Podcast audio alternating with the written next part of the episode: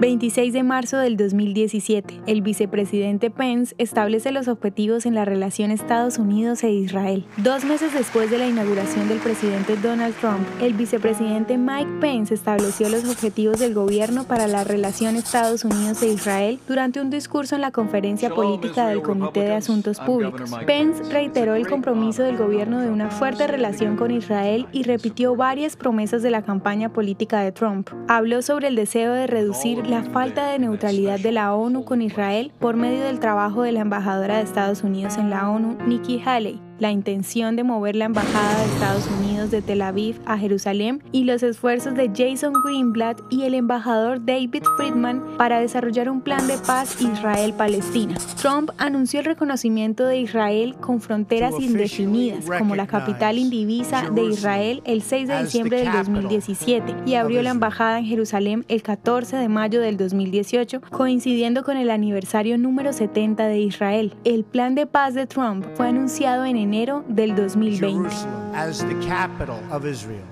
¿Te gustaría recibir estos audios en tu WhatsApp? Compartimos nuevos episodios todos los días. Suscríbete sin costo alguno ingresando a www.hoyenlahistoriadeisrael.com. Hacerlo es muy fácil. También puedes encontrarnos como arroba hoy en la historia de Israel en Instagram, Facebook, Spotify y otras plataformas digitales. Comparte este audio para que otros conozcan más acerca de Israel. Este proyecto es realizado por Philos Project. El contenido original de hoy en la historia de Israel fue provisto por el Centro para la Educación sobre Israel.